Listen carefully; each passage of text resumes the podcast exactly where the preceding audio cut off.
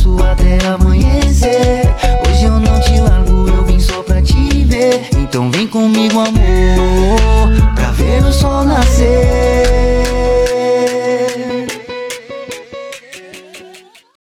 Boa noite, que agora é boa noite, né, gente? Eu tô aqui é, fazendo mais um Quarentenados com a Deus Samba na Cast. Vou pedir para vocês nos seguirem no YouTube, no Spotify. Vai lá, se inscrevam, curtam, comentem. Ah, nessa semana, o, o da vez é o André Serra, que é o Masterchef, é, que ele participou do Masterchef Brasil agora, esse é recente. E uh, para a próxima semana vamos ter um, um outro convidado, que vai ser o, o Marcão e o Dinho, que vão gravar. Então, assim, toda semana vai ter um episódio novo. Então, eu peço para vocês irem lá, para que a gente consiga ter um, uh, vamos dizer, bastante pessoas para nos impulsionar aí para visibilidade, tá bom? É, falando também que a Deus Samba T-shirt está lá na, na Benedito Calixto, as camisetas da Deus Samba, uh, representatividade é lá a, contra racismo, LGBT. Nós temos várias camisetas bem descoladas que tem uma representação que é, representa cada um de nós, tá bom? É, bom, é isso. E hoje a nossa convidada especial que eu vou chamar aqui, que é a Ana Cláudia Mayumi, acho que estou falando certinho. É uma pessoa que eu tive o prazer de conhecer na época uh, da, que eu fiz parte do, de uma bancada uh, coletiva, como vocês já sabem, e ela fazia um projeto bem bacana com as meninas, as mulheres, para o futebol feminino. Eu vou chamá-la aqui para a gente trocar esse papo, que faz tempo que a gente não coloca em dia a nossa conversa, tá bom? Uh, Mayumi, chega aí, conta um pouquinho de você. Ah, minha querida, antes de mais nada, boa noite. Agradeço demais o convite, essa oportunidade de estar aqui nessa sexta-feira descontraída para a gente bater um papo, para a gente colocar esse papo em dia, né? Falar sobre nós mulheres, ainda mais nós mulheres dentro do universo do futebol. Então, é uma honra e um prazer estar aqui. É, falando rapidamente, né, sobre mim. É, eu sou a Ana Cláudia, mais conhecida como Japa, né? Atualmente eu trabalho como criadora de conteúdos na internet, com conteúdos sobre mulheres no esporte e mulheres no futebol. Eu também sou uma treinadora de futebol, sou uma profissional de educação física, sou formada pela Universidade de São Paulo, é, faço parte aí de alguns projetos que têm o objetivo de empoderar meninas e mulheres através do esporte. Enfim, sou uma apaixonada por tecnologia, sou uma filha de Xangô, sou casada com a Camila há 10 anos, enfim, sou do candomblé, eu, eu sou esse tudo, esse tudão, e sou uma apaixonada por samba também, então prazer estar aqui com você.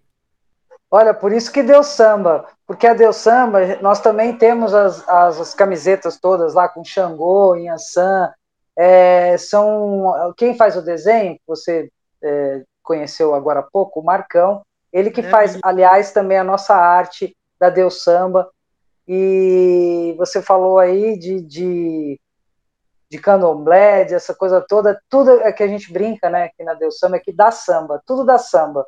As mulheres no futebol dá samba. tem que dar, né? A gente tem que continuar lutando pelo espaço aí de, das mulheres, né? Porque se a gente não lutar, como é que fica? Exatamente. Você, você estava com aquele projeto anteriormente, lá atrás, com as meninas, é, da, na periferia, na região Sim. ali.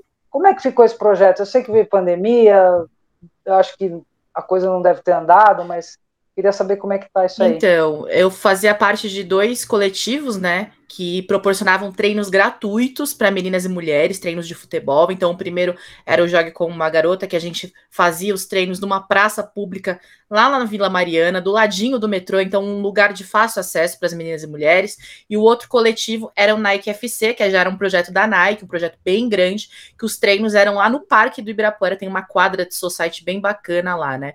É, esses projetos, eles duraram pelo ano de 2019 inteiro, então Assim, foi um ano incrível de muita representatividade, onde a gente conseguiu proporcionar treino para muitas meninas e mulheres, tudo gratuito, então era só chegar lá, colar com a gente para fazer esses treinos.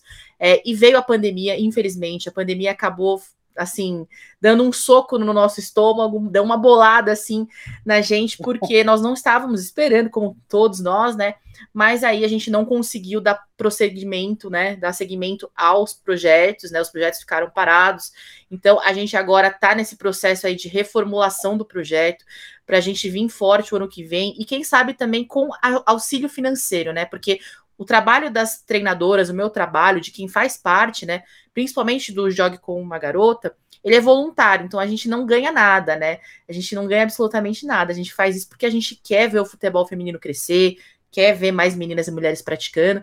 Então, o que a gente está tentando agora é ver se conseguimos mais patrocínios, se conseguimos outras formas, né, para que o trabalho, pelo menos de nós treinadoras, seja remunerado de alguma forma, para que a gente tenha mais materiais disponíveis, enfim.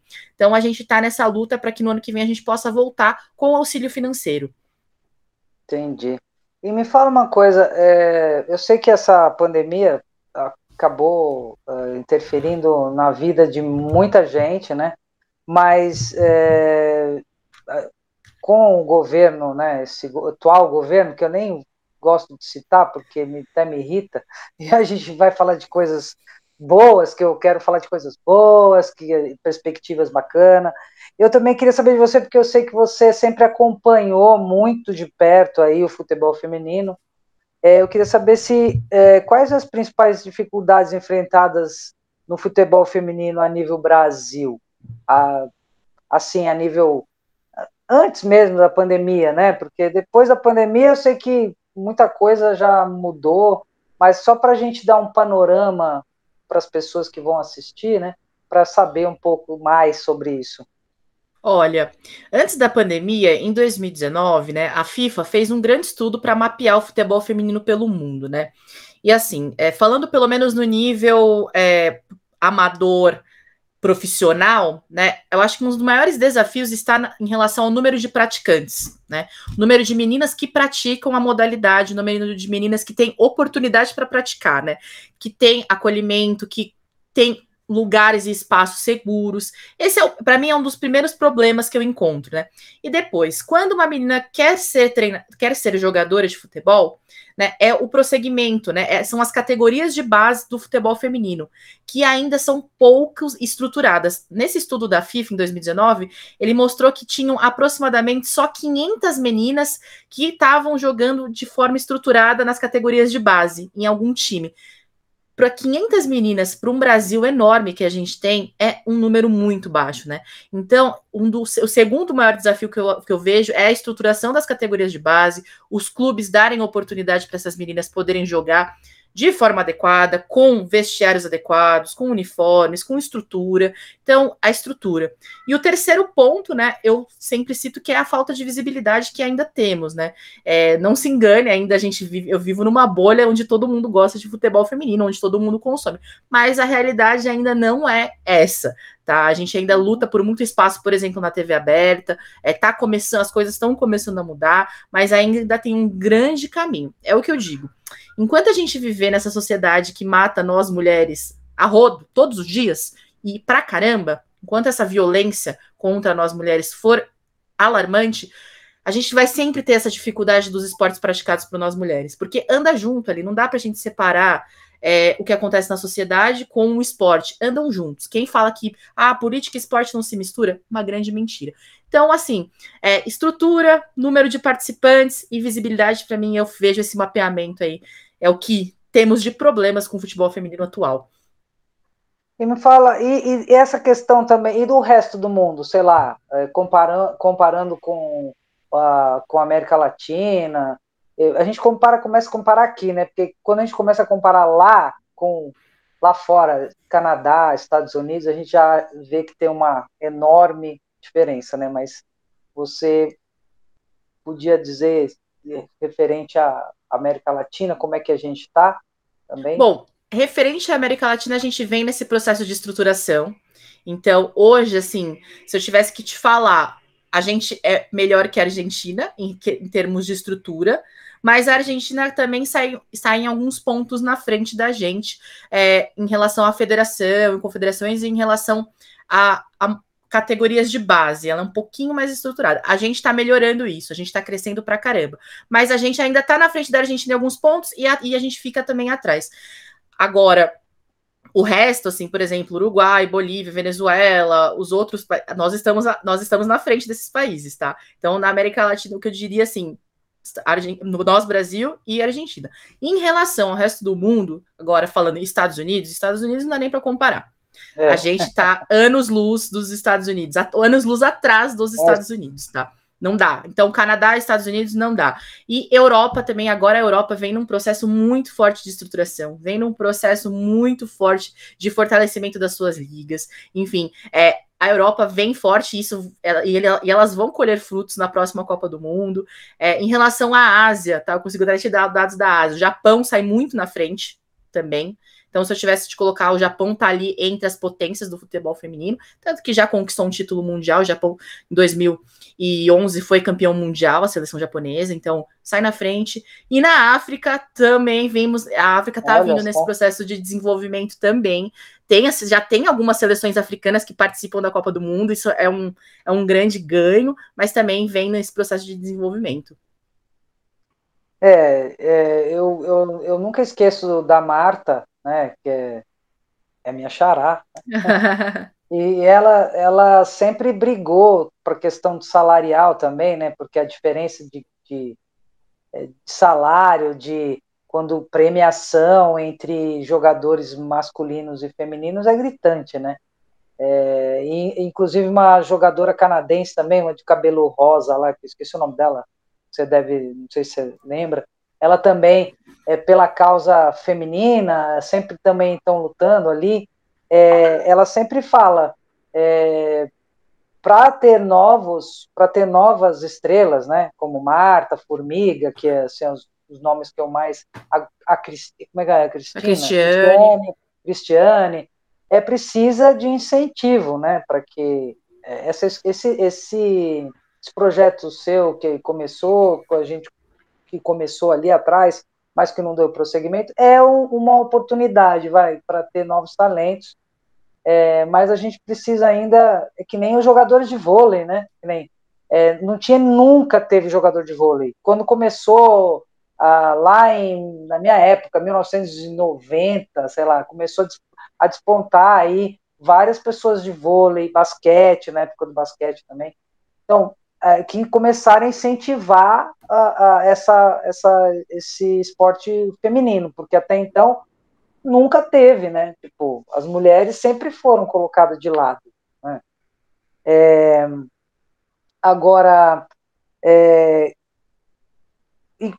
hoje, assim, você olhando, quais as maiores dificuldades que o futebol feminino enfrentou, como já enfrentou, né? Tipo, já passou, mas é, eu acho que não é, falar de futebol feminino e não falar da proibição que já, já teve no Brasil em relação à modalidade é algo que não dá para passar batido, né? Eu acho que essa proibição, né, a partir lá de 1964, com o início da ditadura, né, que onde as mulheres não poderiam praticar esportes, né, não poderiam competir, não poderiam ter competições oficiais, né, de esportes considerados masculinos, como lutas, como o alterofilismo, como o polo, e o futebol, o futebol de salão, o futebol de areia, isso daí tra traz uma marca enorme para a modalidade, porque isso daí você invisibiliza a história de milhares de mulheres ali que jogavam futebol no Brasil.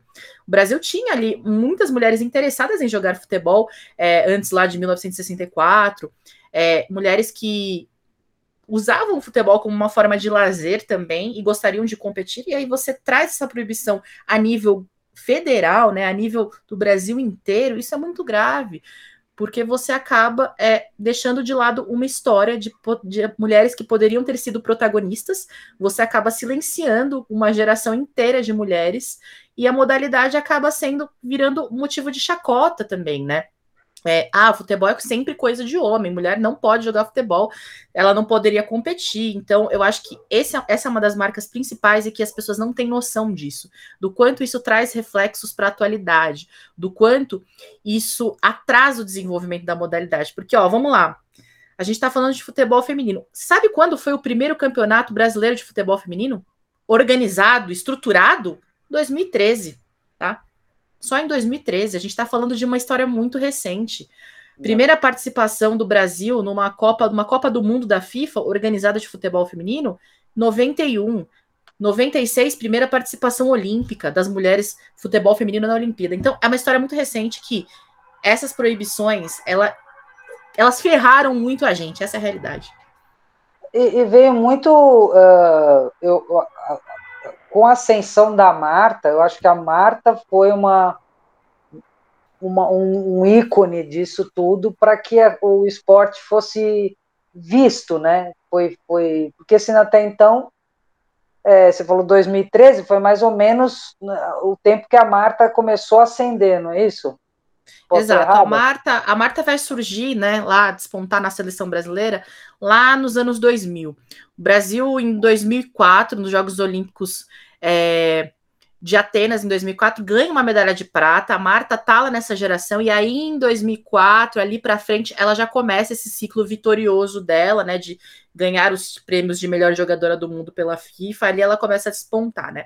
Mas eu gosto de fazer uma análise muito interessante sobre a Marta, porque a gente pega os anos 2000, ela ganha ali de forma consecutiva de melhor uhum. do mundo, consecutiva.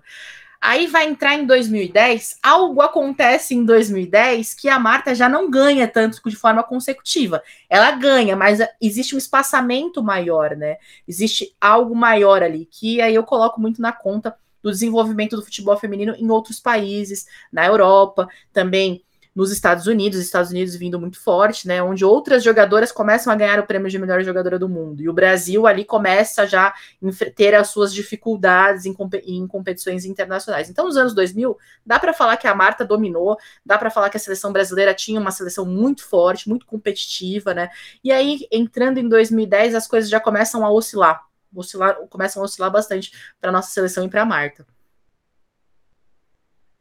Mas é, é, eu, eu, digo que todo esse histórico veio dela, né? Ah, Porque com certeza. Não dá para falar. Né? Dela, né? é, foi através dela que a gente chegou onde com chegou. Certeza. eu acho que assim a gente vê a Marta é um fenômeno. A Marta é um fenômeno porque uma, uma menina que saiu do Nordeste chegar aonde ela chegou e assim, sem sem apoio, né? Quando eu digo apoio, assim, no, aos trancos e barrancos, tá? É, é, assim, aos trancos e barrancos. Imagina assim, 10 anos atrás, 20 anos atrás, tá? não tinha um terço da estrutura que o futebol feminino brasileiro tem hoje.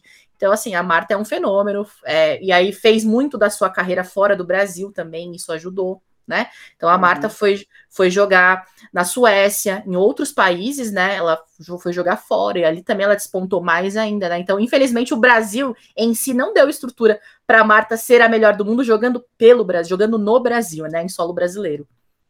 É, e como muitas outras, né? Tem Sim. também a Cristiane tá aí também, tá fora, né? Tem é, muita gente para poder. Isso também acontece com jogadores Exato. masculinos, né? Porque Acontece. aqui também.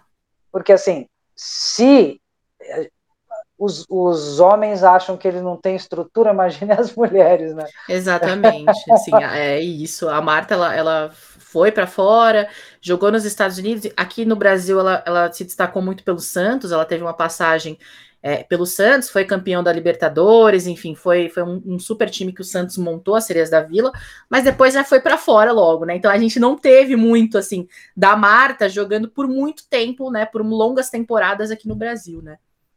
É, fora a Marta, fora a Formiga, que também, meu, foi outra. É, teria uma Cristiane, outras referências aqui no Brasil, Miami? Você, você Atu é... hoje, atual. Atual, assim, jogadora... você fala, nossa. É. Ah, hoje a gente tem boas referências, a gente tem boas jogadoras, sim. É, tem jogadores a nível de seleção, né? Tem a Bia Zenerato. Eu consigo citar algumas para vocês que estão na seleção. Bia Zenerato, a gente tem a Tamires, lateral, que joga no Corinthians. A gente tem a zagueira Érica do Corinthians, Gabi Zanotti, que é a camisa 10 do Corinthians. Eu tô falando do Corinthians porque o Corinthians é o time que desponta, assim. E, e, e e dá muitas atletas para a seleção, né? Então, assim, dá para citar boas jogadoras. Hoje a gente tem, tem, agora não jogando no Brasil, a gente tem a Debinha, que é uma meia da seleção que vai muito bem também ali, é, que sempre está indicada entre o top 10 de melhores jogadoras do mundo. Então, assim, a gente tem boas jogadoras hoje sim, mas hoje a gente não tem aquele domínio de uma jogadora só, né? Que a gente uhum. viu a Marta dominando o cenário por muitos anos, né? Hoje a gente não tem. A gente tem boas jogadoras, jogadoras excelentes, mas não com aquele destaque fenômeno da Marta, né? Que a Marta foi, né? E segue sendo. E me fala uma coisa, assim, eu joguei futebol, né? Eu fui, eu fui, é, eu fui goleira do, do futebol Maravilhosa. feminino. E, e aí eu, eu lembro que na minha época, isso sei lá, eu tinha 19, 20 anos, tenho 55, então já faz, faz a conta, faz tempo, né? Mas falei, lembrando que o Juventus era um clube que tinha, era muito forte no futebol feminino. É, eles ganhavam todas. Hoje, como é que tá isso? Eu nem sei hoje, porque eu não. Não, não você tem é razão. É tá? é, falar de Clube Juventus é falar da história do futebol feminino. Um time que formou muitas atletas aí que a gente, ó, Cristiane passou pelo Juventus, a gente tem Andressa Alves, a gente tem a Taizinha que joga no Santos, tem muitas jogadoras boas que surgiram do Juventus. O Juventus nos anos 2000 é, era assim, o lugar do futebol feminino, com a treinadora Magali. Então a treinadora Magali, ela é muito Magali Fernandes, ela é muito famosa por ela ter despontado muitas atletas. O que foi acontecendo, né? Infelizmente, né, politicagens, falta de patrocínio, falta de interesse, o clube Juventus entra, entra ali nos anos 2010 já caindo um pouco, né? Já começa a cair, uhum. já começa a não ter verba, né? Hoje o time do Juventus, assim, é, não é nem sombra, né, do, do que foi nos anos 2000 na formação de atleta para o futebol feminino, né? O Juventus, sim, como você citou, foi uma grande referência, um clube muito importante formador. É, eu lembro que eu jogava pelo Osasquense, né, do Osasco. Que legal, nossa, que legal. E, e e elas eram, nossa, todo mundo sonhava em estar lá no, no Juventus. E era muito bom o time, não só de campo, como de salão também. Eu, é, eu, jogava mais salão, eu joguei acho que pouco futebol de campo, porque eu era baixinha pro gol, né? é, mas é, eu no, no, futebol de salão era, era muito boa. Aí eu lembrei realmente do Juventus, isso, essa escalada das meninas aí, é pena. E hoje o, hoje o clube que mais desponta é o Corinthians, é isso? Hoje, hoje se a gente mais... tiver que falar assim de futebol feminino, tem que falar do Corinthians, que é, é, o time que, que desponta, é o atual campeão brasileiro, enfim, bicampeão brasileiro, né? Ganhou ano passado também, ganhou esse ano. É o clube que investe, é o clube que um dos clubes que logo cedo, né?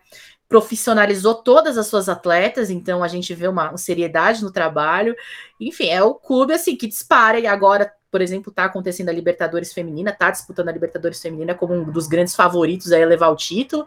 Enfim, não dá para falar de futebol feminino hoje e não falar no time do Corinthians. Olha, eu e meu Palmeiras, eu sou palmeirense, né? Então, então quer dizer que Palmeiras nem sem chance. Palmeiras, é, Palmeiras, o que aconteceu? Em 2019, eles retomaram com o futebol feminino no clube. Então, em 2019, de forma, começaram de forma estruturada, né? E agora o Palmeiras, tanto o Palmeiras é o vice-campeão brasileiro. Palmeiras está reestruturando, está vindo nesse processo de desenvolvimento, né? E tem tudo aí para ser cada vez mais forte dentro do cenário do futebol feminino, porque eu espero que tenha mais investimento para manter as jogadoras que estão, né? Manter o treinador, mas Palmeiras agora está surgindo, mas só em 2019, viu? De forma agora mais estruturadona. É, o, engraçado que assim, você fala, a gente fala do por que, que eles pararam de, de incentivar essa, a, o futebol feminino, sendo que está crescendo, né? Ah, fala assim, ah, não vende ingresso. Será? Eu, cara, é mentira. É, é, ah, é porque não vende ingresso. Como assim não vende ingresso? Nunca... Não, é, é, é, são lendas. Eu falo que são lendas, tá? Ó, um dos. É, em 2019, a gente teve a final do Campeonato Paulista, né? Entre Corinthians e São Paulo. O Corinthians ganhou do São Paulo. E foi um jogo na Arena do Corinthians. E esse jogo teve quase assim, quase 30 mil pessoas assistindo o jogo. Então foi um dos recordes de público para o futebol feminino brasileiro.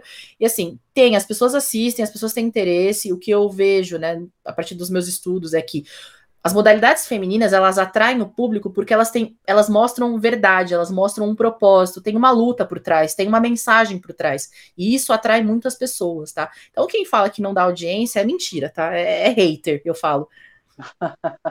eu também. Eu discordo. Eu falei, poxa, eu quando teve, quando passou o futebol mundial, que é a disputa do, do, do nosso Brasil, eu não perdia um jogo para assistir as meninas lá jogando. E eu assisti o delas, não assisti o dos homens, tá? Tipo, porque eu falava, todo mundo. É, e depois os, os repórteres de, é, que eu assisti falavam que as meninas estavam jogando muito melhor que os homens. Eu falei, então, mas para que, que eu vou assistir os caras e elas? Não, vou prestigiar as meninas. Exatamente. Ah, Maravilhosa. É só, né? É... Aí você citou, aí eu queria também uma outra. É... Porque assim, também falta estrutura no que nem eu até falei, do, nos homens, né? No futebol masculino, no, no esporte em geral, no Brasil, né? Falta, não só. É que assim, a gente fala, foca no, nas mulheres porque nós somos mulheres e queremos prestigiar as mulheres. É, e existe um machismo muito grande ainda aqui no Brasil. Eu não sei se, se você pode falar um pouco também sobre isso, ou, é, porque eu acho que piorou depois da, desse nosso, nosso presidente, se pode chamar ele assim, entendeu? Que é complicado. É, o que, que você me diria hoje, como que está essa questão do machismo? Ah, olha, o que eu posso te dizer, a gente tem visto, né, o que tem acontecido é um avanço, né, é, dos, do, do, autoritarismo, um avanço do, do, conservadorismo na nossa sociedade, né? É, esse governo de extrema direita, podemos falar que é um governo de extrema direita, autoritário, fascista, né? E que tem nas suas bases a misoginia, né?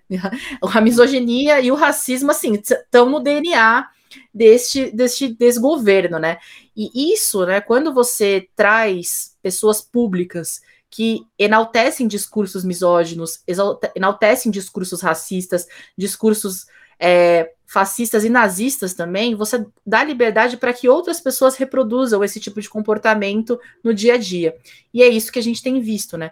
Tanto que os números, né, por causa da pandemia também, os números de feminicídio aumentam no Brasil, os números de estupro de vulneráveis aumentam no Brasil. É, é, é um cenário desolador, porque não tem controle, não se tem controle, e quem está no poder reproduz essas falas e dá aval, chancela esses tipos de comportamento, né?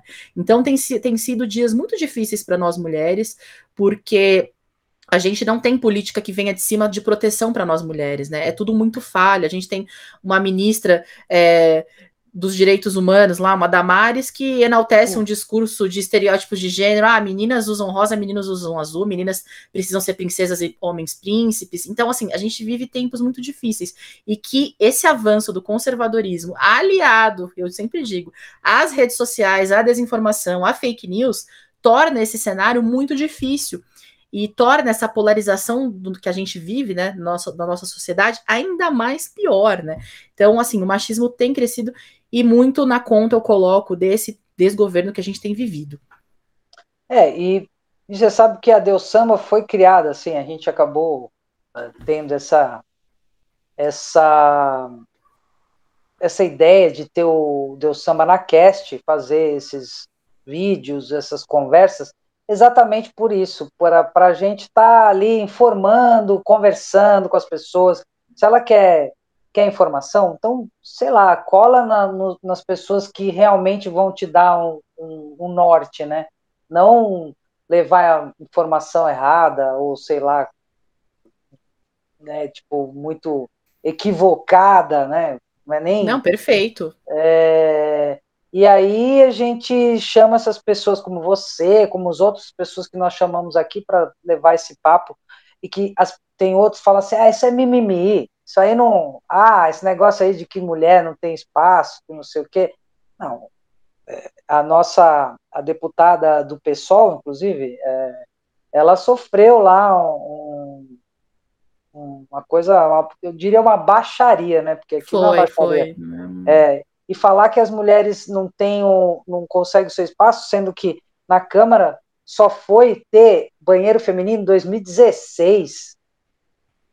Cara, não tinha banheiro feminino, ou seja, era um lugar só de homens, né? Então eles Exato. nunca pensaram.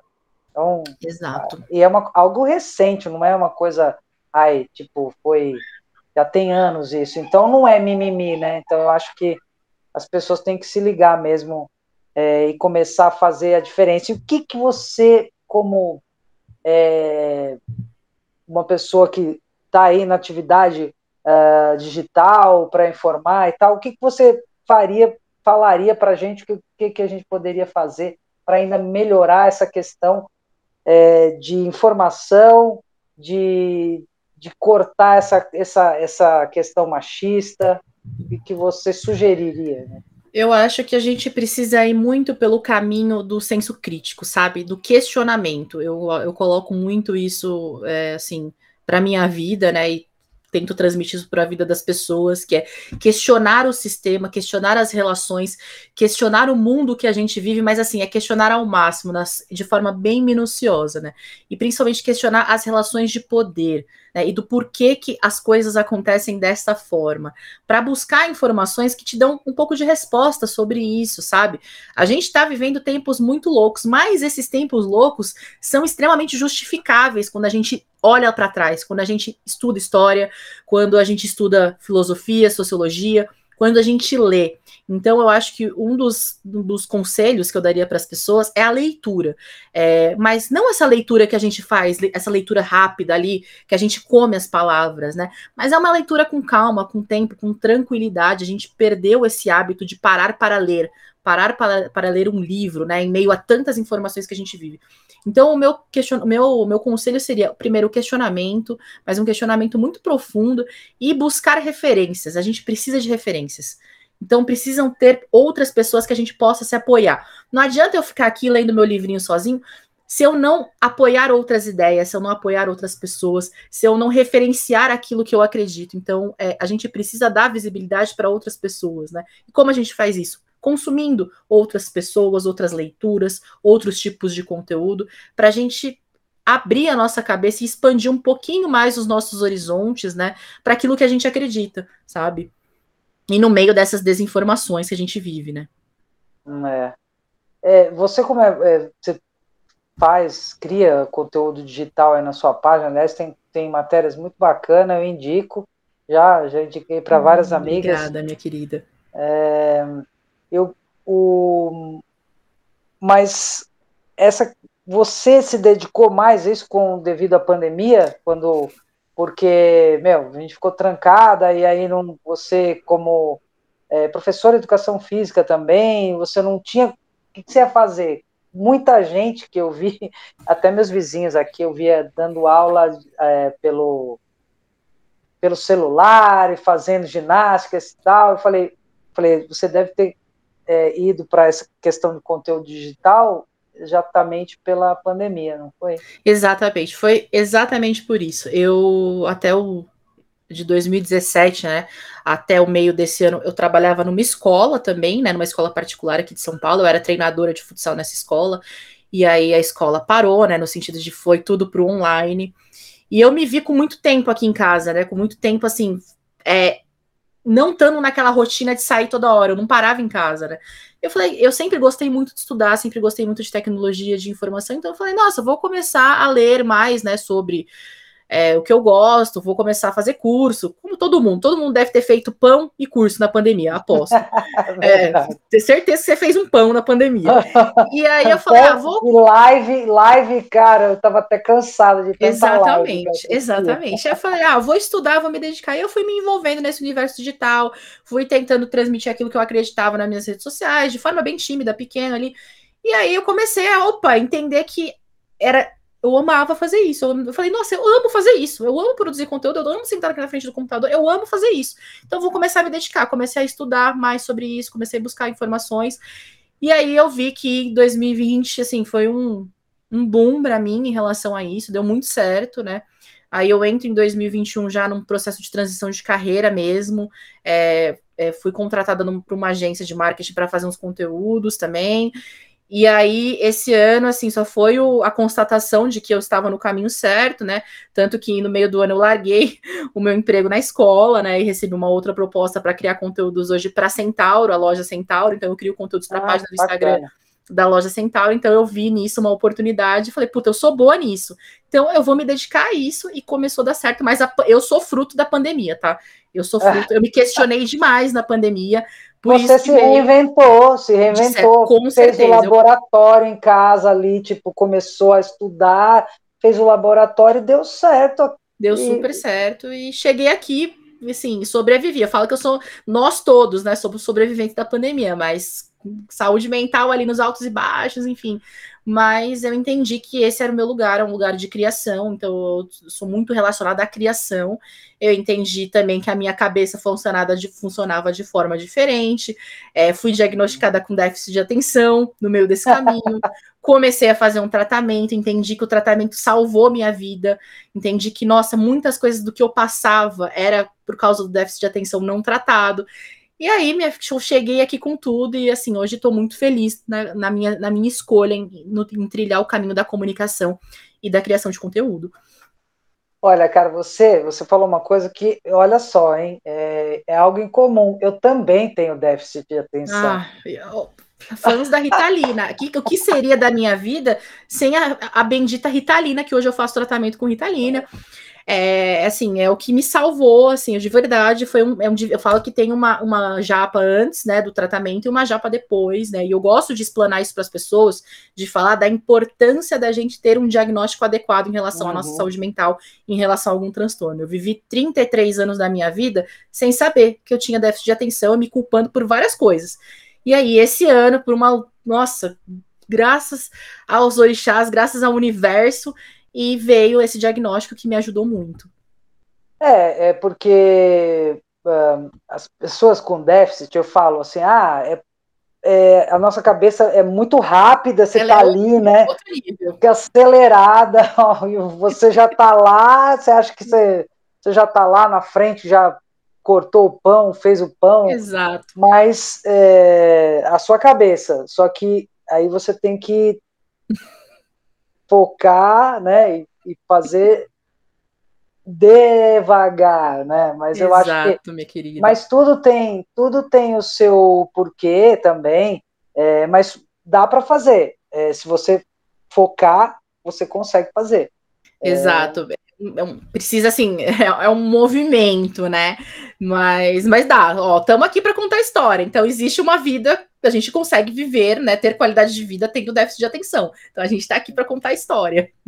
É, a minha psicóloga sempre falou, quando uh, uh, qualquer tipo de problema, né, na sua vida começa a atrapalhar o seu dia a dia, aí você tem que se preocupar. Exatamente. Enquanto você está tendo o seu dia a dia, você está levando tranquilo, beleza. Quando começar a prejudicar, aí você tem que. Exatamente. Então, é, mas para isso a gente tem que fazer esses exercícios, essas Sim. coisas todas, tomar a ritalina, fazer a ritalina. Haja né? terapia, haja terapia. terapia. Haja Rita, é. é isso, mas é, são, são ferramentas, né, para a gente ter qualidade de vida. Eu acho que é o principal, qualidade de vida para a gente.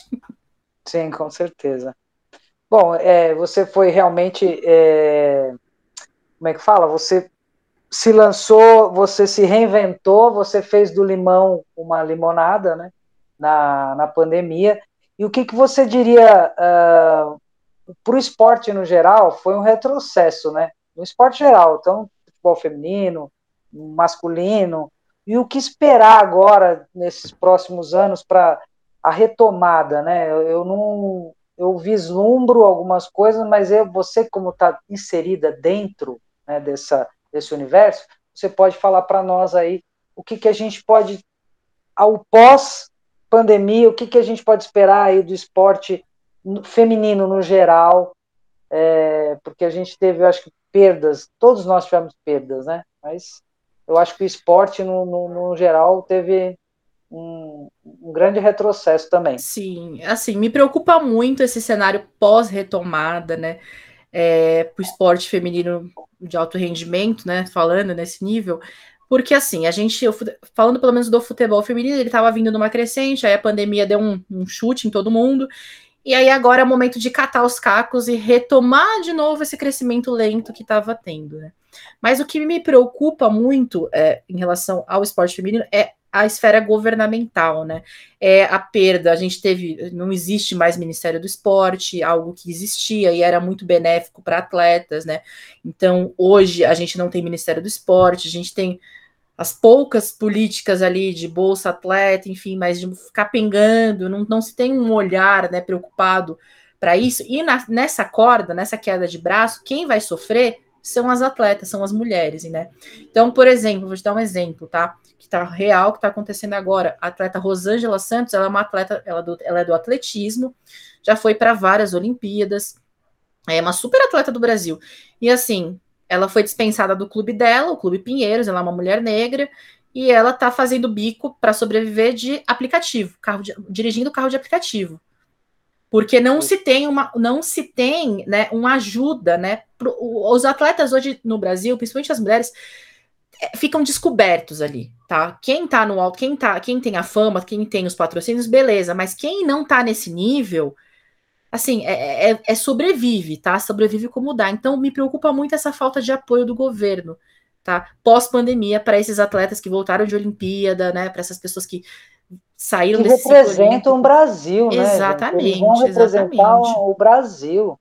Eu acho que eles então, vão ser mais valorizados. Exatamente. Então, eu não fico muito animada, porque é, eu acho que pelo, pelo, pelo governo que a gente tem, não dá para se animar muito, porque esse governo reflete, essas ações do governo refletem diretamente no esporte e para as mulheres o peso é maior ainda, sabe? Então, assim, a gente vai ter uma Olimpíada daqui três anos, é, esse ciclo olímpico vai ser sofrido para muitos atletas em relação a ter dinheiro para poder fazer um ciclo olímpico bom. Então eu fico com muito pé atrás. A gente viu o Brasil indo ali na Olimpíada, mas muito ainda do resquício dos outros governos, tá? Então a gente vê ah, o Brasil, mas é, Bolsa Atleta é um resquício dos governos passados, do governo da Dilma, do governo do Temer. Agora, em 2024, a gente vai ver mesmo como é que vai ser com, esse, com, com o governo Bolsonaro, que vai ser um ciclo do governo do Bolsonaro para esses atletas. Então me preocupa muito, sabe?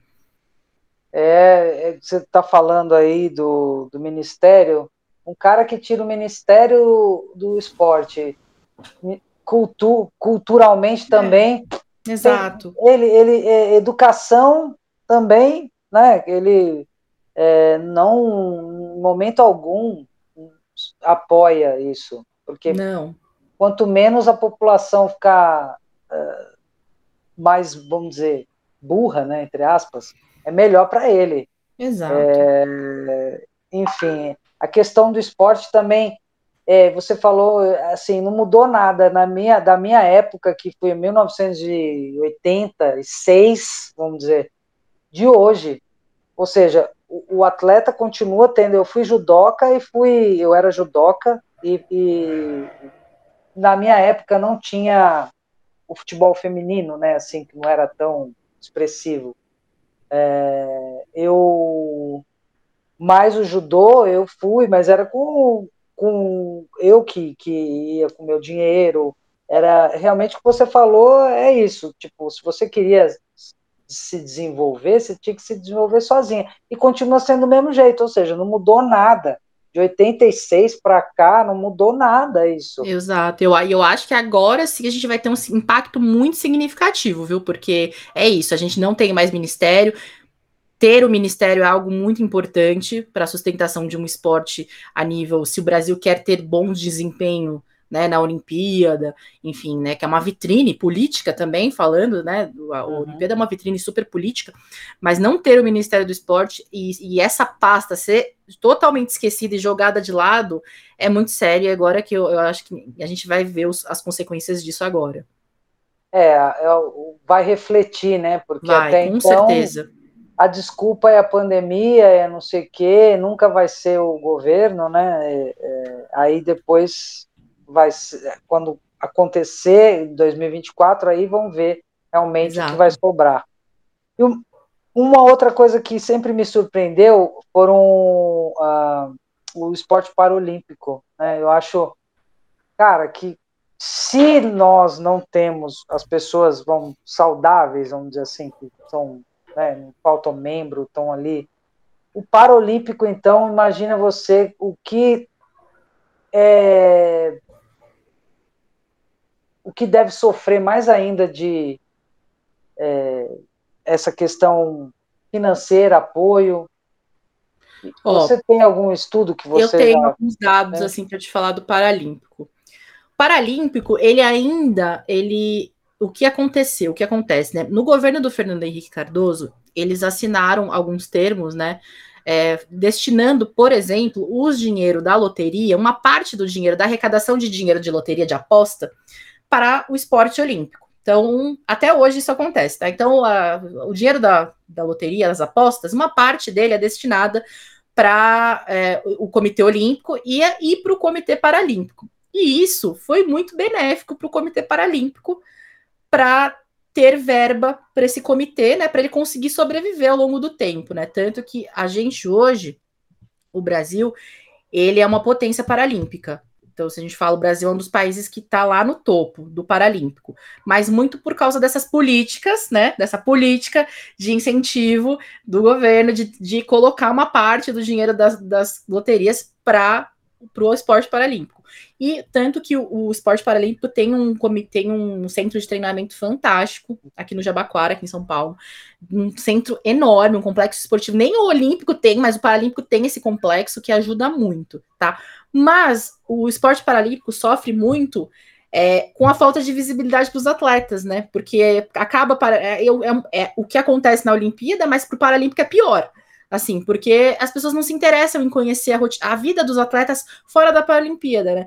E quem tem visibilidade na Paralimpíada é muito, são muito os nadadores, o pessoal do atletismo, né? Agora, as outras modalidades paralímpicas, que são várias que o Brasil participa, acaba sofrendo com essa falta de visibilidade. Aí os atletas precisam ter outros empregos, né? Não conseguem se dedicar exclusivamente só para o esporte paralímpico, precisam ter outras ocupações. Então, isso é um grande problema também, né, para o atleta paralímpico. Nossa, não tinha ideia. É, é, eu sabia que tinha uma verba, mas eu não sabia exatamente como, né? É, e, e por que que especificamente, sei lá, perguntando como leiga não, mesmo. Claro, não, não pode perguntar, não, acho é isso, a gente está aqui para fazer isso, para bater por que, um papão. Por que, que o governo, em vez de tirar esse dinheiro, sei lá, tirou lá, por que, que não faz isso para os outros esportes? Exato, ele faz isso a nível. Então, é a nível olímpico, né? Aí é um grande emaranhado de politicagem das federações, né? Confederações. É, existe uma, existem super grandes brigas políticas entre confederações e federações, né? Em, em relação aos seus interesses, né?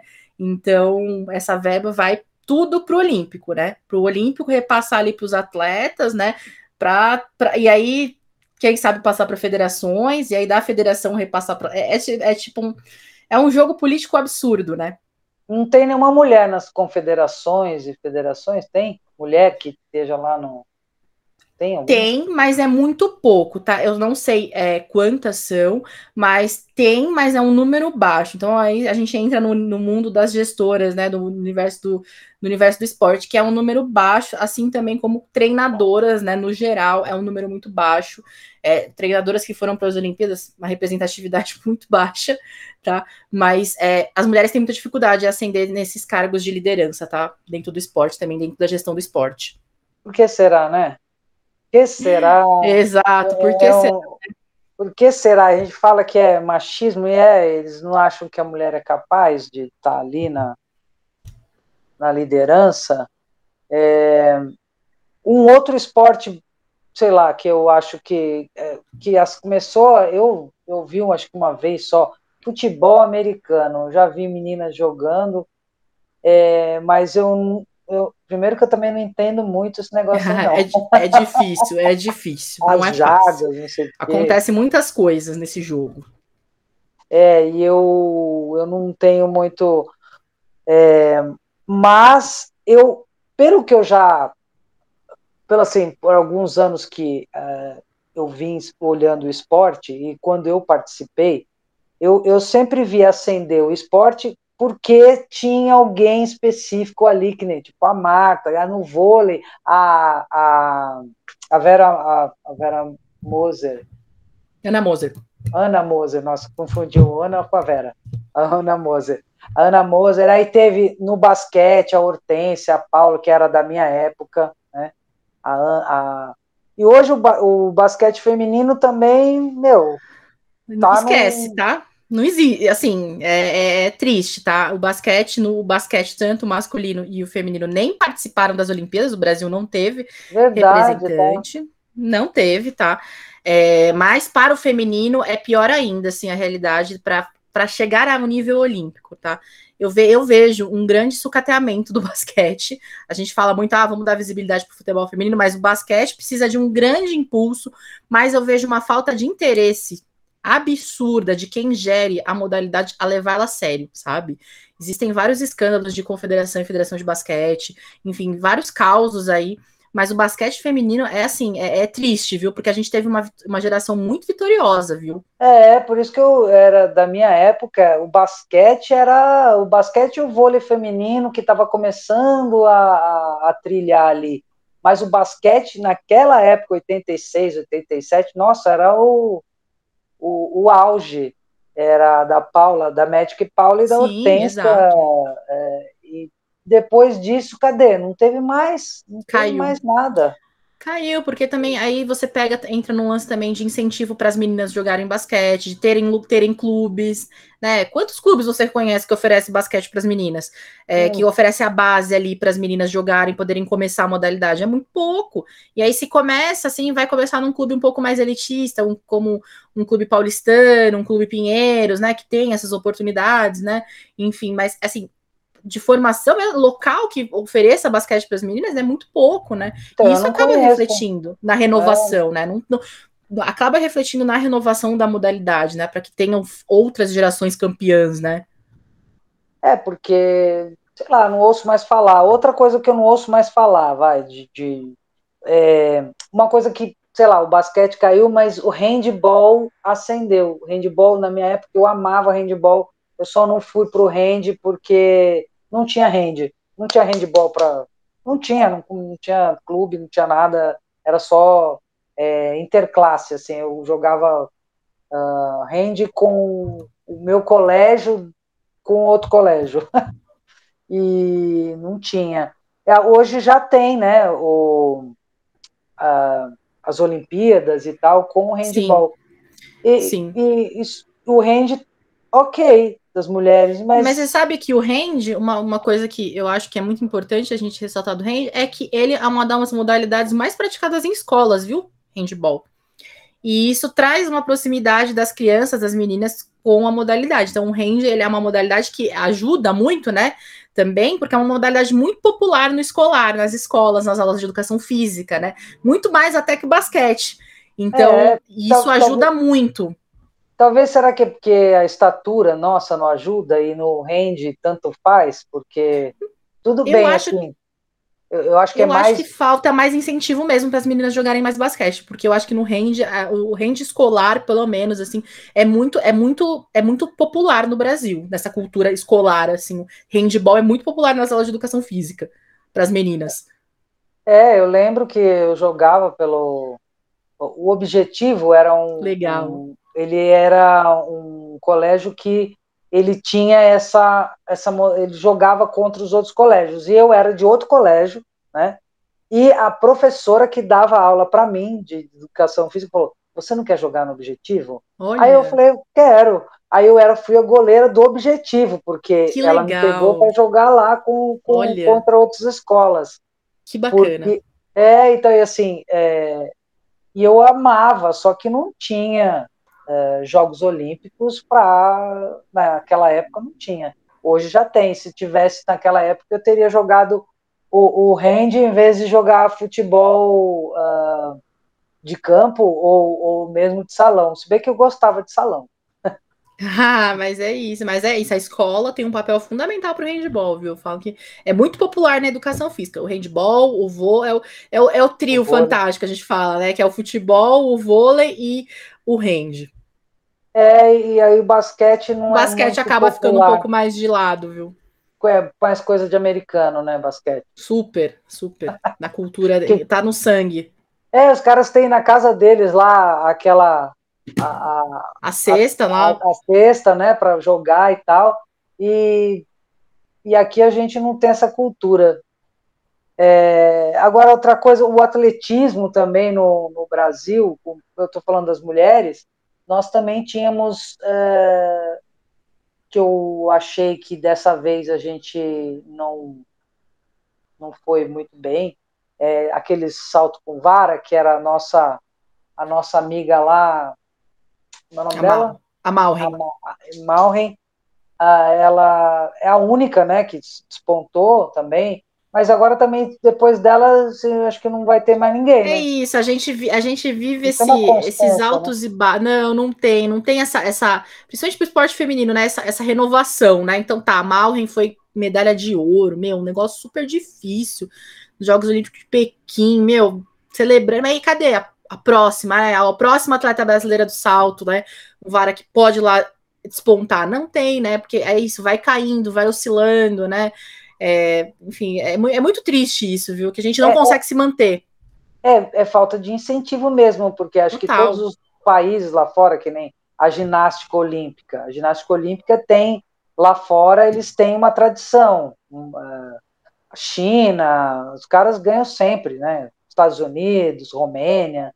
Agora aqui, o, a, a nossa ginástica olímpica hoje tem, vai, tem nome, tem por algumas pessoas que já despontaram, mas é, mas eu não sei se daqui, sei lá, algum tempo mais vai ter gente que que esteja lá no pódio representando, né? Porque a gente tem alguns anos que a gente está lá. Exato. Mas é isso. Atleta... É essa constância, a gente precisa ter essa constância, né? E para que como que a gente vai ter isso? É incentivo. Do, Exatamente. Do, é, e nas escolas também, você falou uma coisa que é interessante que eu não tinha pensado. É, mas nas escolas hoje não dá ginástica olímpica. Onde é que eu vou estudar não. se eu quiser?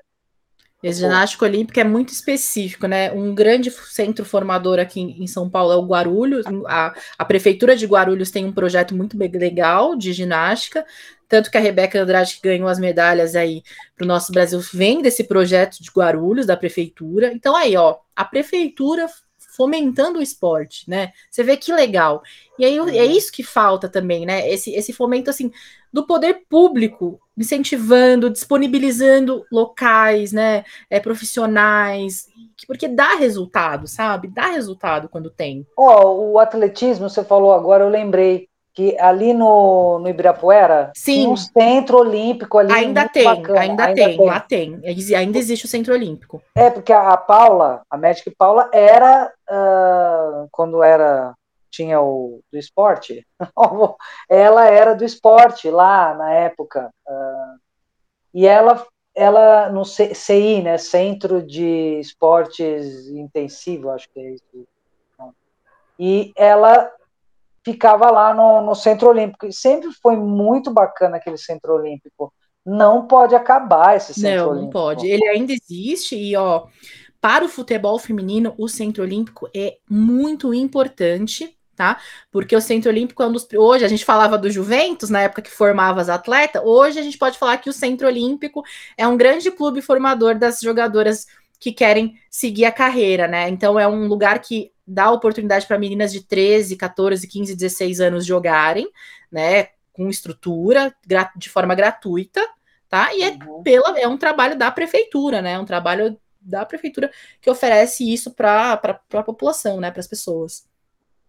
É, o meu medo é que, sei lá, eu eu tenho alguma restrição, algumas coisas com o Dória, sabe? Falando agora ah. abertamente, porque o cara vive é, pegando, administrando e, e, e vendendo, e dando, dando, né? É, dando, exato. Sabe, eu fico com medo, tipo, sei lá, o centro. Ah, e agora a, a empresa X, que me conta. parece que estavam cogitando isso.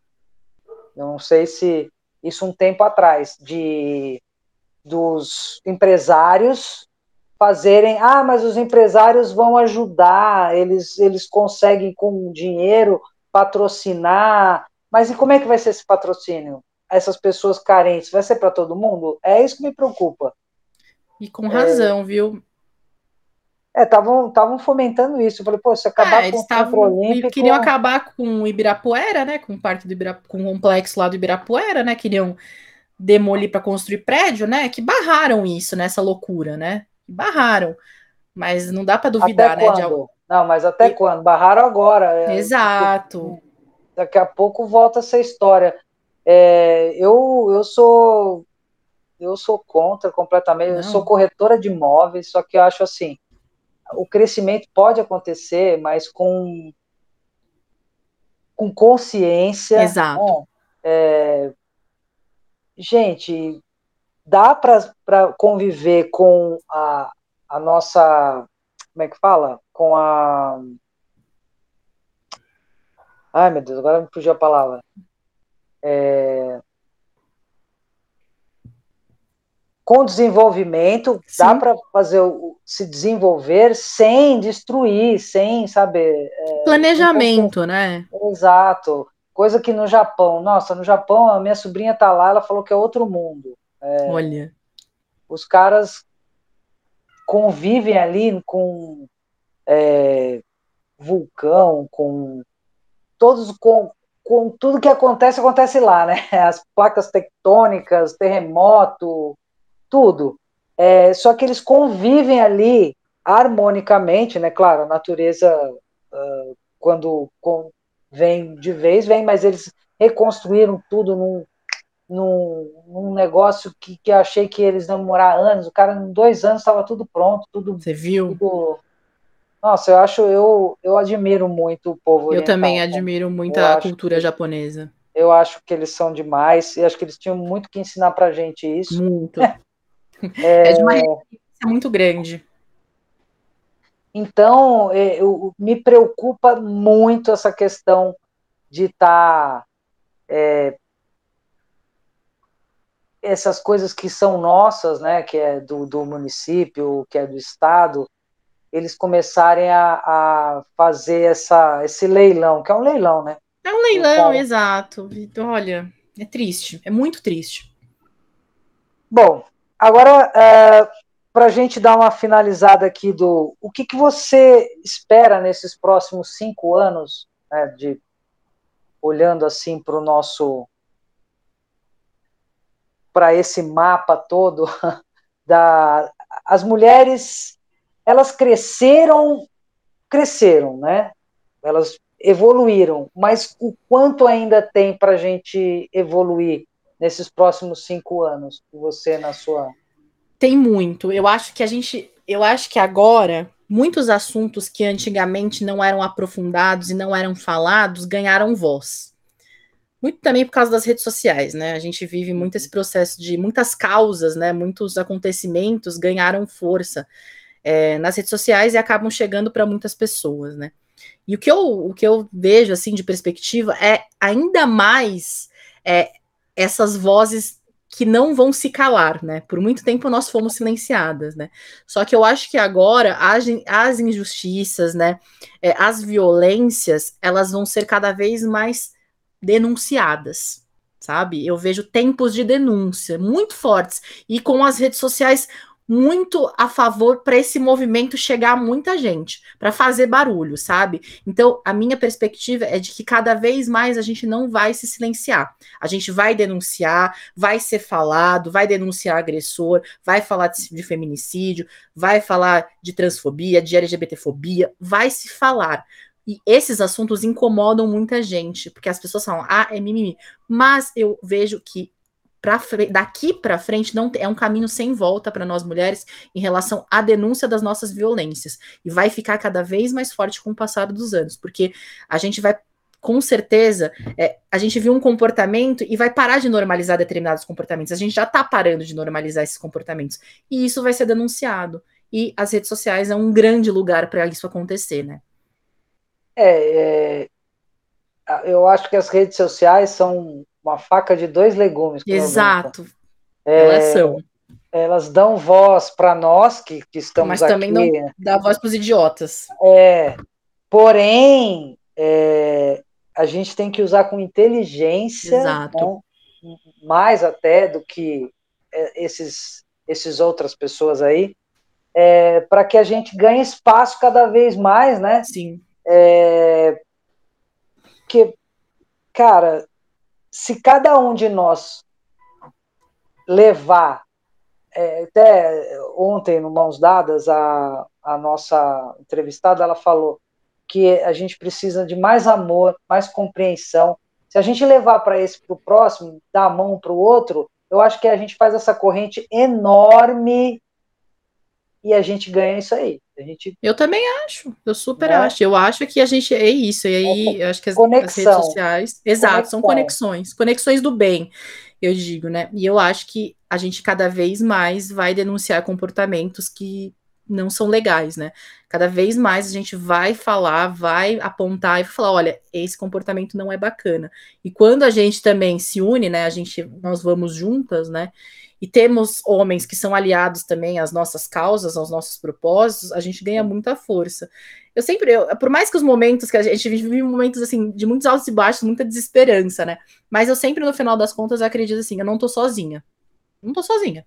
A Marta não tá sozinha, você também não tá sozinha, sabe? Então, isso que me faz continuar, é saber que eu não tô sozinha nessa luta. Que tem gente que compactua dos mesmos valores e ideais que eu. Então, opa, isso já dá uma fortalecida.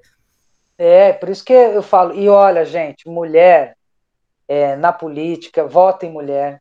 Exato. É, no esporte. Consuma mulheres. É, então acho que a gente tem que ter essa consciência. Né? LGBT, vo, abraça Exato. LGBT, né? É, eu acho que é isso que faz essa corrente para cima, né? E, Exato. e a gente ganhar espaço. Exato. Porque ainda a gente tem que ganhar? Tem. Tem muito que andar? Tem. Mas a gente está junto. Tá. É isso, são é, e sempre lembrando, né? Qual que é a estrutura de poder que a gente vive hoje, né? Que, que, que, rege o mundo, né? A estrutura de poder que rege o mundo é do homem cis, heterossexual e branco. São essas pessoas que detêm o poder na maioria das relações da nossa sociedade que, re, que regem o mundo, né? Que tomam as decisões. As decisões são tomadas por esse, essas pessoas, né? E a gente precisa, quando a gente lembra disso, a gente fala, opa, não é, não é normal é, essas pessoas terem o poder e a voz nas decisões. E a gente precisa mudar, a gente precisa colocar pessoas diferentes nesses locais de decisão, né? Então é isso, a gente se fortalece para entender que a gente precisa de pessoas diferentes é, dando a palavra final também, né? É, no esporte, agora você, você, um, você me falou um lance que, é, que realmente é o branco heterossexual. Que é, é, você é um padrão. Mais. É, e agora no esporte em si, eu vejo que essas pessoas, os, as, as pessoas pretas, as a LGBT,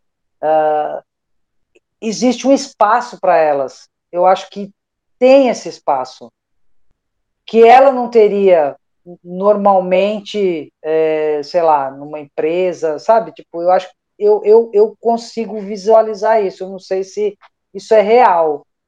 No esporte vão dar vez só para o branco hétero ou branca hétera, ou vão dar vez para a negra LGBT? O pessoal bate o pé. Sim, é que, o, é que quando a gente fala ainda, né, a gente tá falando de pessoas LGBT negros e negras, é que é um pessoal que é muito insistente. E aí eles lutam muito pelo espaço, sabe? Mas não, não é... é... porque é fácil, né? Não, é não é porque é fácil. É um pessoal que, assim, resiste. É, se eu diria que tivesse que falar a palavra, assim, é resistência, é assim, um pessoal que briga pra estar tá lá sabe? Não, porque nada foi dado de graça. Assim, é um pessoal que luta muito por espaço, por visibilidade e para botar a boca no trambone para denunciar, sabe? Então eu acho que por isso que a gente vê assim, porque são pessoas que não ficam caladas, são pessoas que lutam pelas outras, sabe? Lutam para que outras uhum. tenham condições também. É, porque quando você. Eu pensei aqui rapidamente no esporte. Ah, Marta é, é, é lésbica. Cristiane, lésbica, mulher, é negra? É, se você falar, elas não são brancas, né? É, então, assim, se você vai começar a pegar assim, os, os, as pessoas que se que estão aí na mídia, que mas se destacaram, mas foi o que você falou, foi com garra, fibra para chegar Exato, lá. Né? Exatamente, é, os caminhos não foram fáceis. É, então, assim, o que eu o que você diria para as pessoas não desistam, né? Eu falaria não desistam. É, é tipo a, gente resiste, sabe? É uma luta constante, assim, o que é, é, cansa, cansa, haja saúde mental, mas assim o final é a gente resiste. E tem um porquê da gente fazer isso, sabe? Eu acho que quando a gente entende que tem, tem o por, por que, que a gente resiste, sabe? É por nós? É, mas é pra, por, por outras mulheres, para as outras pessoas que vão vir na nossa sequência, sabe? Não é só porque a gente está aqui, não, é porque a gente quer construir um futuro melhor, a gente quer construir dias melhores. Por isso que a gente insiste estar tá aqui falando, debatendo, problematizando. É, é pela gente, é, mas também é pelas outras pessoas que vão vir, para que o caminho para essas outras pessoas seja mais suave, seja de menos desigualdade, seja de menos injustiça, sabe? Você é assumida já, já, já desde Desde sempre ou desde quando? Não, desde os meus. Olha, desde os meus 18 anos, viu? Posso falar que assim, desde os meus 18 anos eu já, eu já permeio no ambiente LGBTQIA, é, mas eu sou atualmente eu sou casada, vai fazer 10 anos que eu tô com a minha esposa, né? Nós uhum. nos casamos, vai fazer 3 anos. A gente se casou mesmo lá no cartório, porque a gente achava que era um ato político ir lá casar, assinar as coisas, né? Sim. Mas, assim, eu falo que a, a maior parte da minha vida é com ela, assim. Então, mas eu sou, eu tinha, claro, minha mãe surtou, todos, todos, todo aquela, aquela, aquele drama que existe nas famílias brasileiras, eu vivi, mas no final das contas, no, depois a minha mãe acabou aceitando, né? Respe... Uhum. Não é aceitando, é respeitando, né? E hoje, Exato. assim, não é, ninguém né, não aceitam, eles respeitam, é o mínimo. Não precisa aceitar, você respeita, tá tudo bem. Né? Exato. E hoje é, isso, mas eu, eu tô, sou muito feliz hoje com, com a minha orientação. E, e me fala uma coisa, profissionalmente, você já sofreu algum tipo de preconceito? Olha, teu... eu sou muito, eu sempre fui muito discreta, viu? Por, sim, por, por ter uhum. medo mesmo, de verdade. Eu sempre tive muito cuidado em relação a isso, porque é, a gente sabe o quanto a nossa sociedade é preconceituosa. Então, eu, eu sempre fui muito discreta, eu nunca saí falando para as pessoas, se me perguntarem, beleza, respondo, mas eu tentei ser, ser o máximo muito discreta. Eu acho que, em relação à minha orientação sexual, eu não sofri preconceito, posso falar que eu tive um, tenho um caminho mais tranquilo, porque eu nunca fui de ficar falando muito, sou muito discreta. Você quer saber, você pergunta para mim, sabe? Então, assim, é, sofri preconceito já por ser mulher, enfim, já, já, já presenciei é, situações constrangedoras, assim, por ser mulher, mas pela minha orientação, ainda eu posso dizer que não, assim, eu posso dizer então, pior ainda, né? por ser mulher, você já sofreu também. Essa, exato. É, então, assim, ou seja, é um país machista, né? É, super. Complicado. E, assim, é ruim também você, tipo, que nem você me falou, ah, se me perguntarem, eu falo é horrível Pô, isso, é horrível, é, é horrível. Por que, você não pode ser quem você Exato. é? Exato, né? por quê? Por quê? É horrível isso, é horrível. Você paga seus impostos, paga tudo, e desculpa, foda-se o resto, né? Tipo, falar, e, tem que falar isso. Exato, exato. Não, mas é, mas é, eu, eu, eu, eu vou ser sincera, assim, eu vivo com eu tenho medo, assim. Eu, por ser uma pessoa LGBT, assim, que ia fazer parte da comunidade, eu tenho medo. No país que a gente vive, eu tenho muito medo. Eu, vivo, eu, eu tenho muito medo, sabe? Porque é, a gente vive dias muito loucos, as pessoas são muito. É, muito malucas em relação a esse ódio, esse preconceito, assim, eu tenho, eu tenho medo. É, eu, eu também eu sou assumida, minha família, sabe? Minha mãe hoje já não está mais com, com a gente, mas é, é, minha mãe sempre respeitou também. É, é mas no meu trabalho todo mundo sabe, tipo, ah, sua mulher, não sei o que tal. Ok, mas claro que isso é, para os meus clientes eu não vou falar isso ó, tal, né? É, porque tem situações e situações. É, mas assim, é, meu lado, eu, mas eu acho um absurdo você, tipo, ah, sei lá, vamos dizer que tem uma festa de fim de ano, né? Que agora se tiver, que agora está em pandemia, ok. Mas aí você tem que chamar alguém, ah, você pode trazer seu marido. Aí Exato, se marido, não é algo natural, né? Não é algo é, natural. Fala assim, não, Exato. eu não posso trazer a minha mulher? Não, Exato. não posso. Eu tenho que me limitar, não falar Exato. nada. Exato. Ah, eu, eu São nesses mal, detalhes que a gente pega, o quanto ainda tem muitas coisas que precisam mudar, né? Nesses de pequenos detalhes, né? É, são coisas que tem que normatizar, ou seja, tem Exato. que ser normal, né? Exato. Mas a gente juntas. Ah, com certeza, minha querida. A gente, né? A gente, eu acho que é isso. A gente, a gente entende as nossas potências quando nós vamos juntas, né? A gente se potencializa, né? É isso aí. Bom, olha, Japa. Olha, por mim a gente ficava aqui, ó. Falar mais, mais papo. Falando de... Não, realmente é excelente. Foi Passou muito eu, rápido. É, eu precisava desse papo contigo para a gente atualizar as conversas, que você agora já virou uma referência aí ah, na questão querida. de futebol feminino, esporte feminino, né? É, de repente a Globo vai te chamar para ser uma ah. É com... Para falar, pra falar. Você comentarista. Comentarista, é, vai lá. É, mas eu tô, eu tô sempre à disposição, minha querida. Eu falo que eh, eu, uma das coisas que eu tenho muito em mente é nunca esquecer quem anda com a gente, sabe? Sempre trazer essas pessoas para perto comigo. Eu, eu faço questão de sempre, assim, estar perto de pessoas que, que me fortalecem, que eu possa também fortalecer essas pessoas. Eu faço questão. E você também sabe, pode contar comigo. Ah, né, vamos juntos, minha da Samba. Claro. E é, vai ter o Papo das Minas. Nós vamos, é, o Quarentenados, eu vou parar, eu, né? Ou não vou ter mais o Quarentenados, eu vou fazer o Papo das Minas, que vai ser gravado é, presencial. E aí a gente vai começar a fazer, é, chamar para alguns debates e tal, e aí começar agora em dezembro. A gente já vai começar a gravar agora final de, de novembro. E com certeza a gente vai te chamar. Ah, eu, um... eu super vou. Eu super vou. Pode, já tô lá, viu? De verdade. Eu adoro, é. adoro esses encontros com pessoas queridas. É, você é uma pessoa é. muito querida. É, e assim, de verdade, pode contar comigo que eu já tô lá, viu? Ah, fechou. Olha, eu quero te agradecer por ter esse período de tempo que você teve com a gente. A gente vai se falando, vai atualizando a nossa conversa sempre. E eu quero deixar com você a última palavra para você falar o que você quiser, finalizar, dar recado, fazer o que você quiser.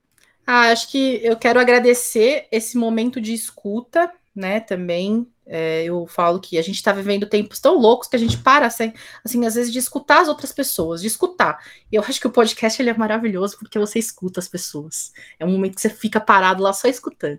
Então, eu queria agradecer muito. Eu me sinto muito honrada quando alguém para para escutar aquilo que eu tenho a dizer, sabe? Eu me sinto muito feliz, muito honrada por muitos momentos, né, na minha vida, eu nunca acreditei em mim, não acreditava, né, enfim, eu, eu vivi num ambiente assim que sempre me colocou muito em dúvida sobre quem eu era, as minhas potencialidades, quem eu poderia ser, né? E eu, assim, o que eu gostaria de dizer para as pessoas é para elas sempre acreditarem naquilo de bom que elas têm.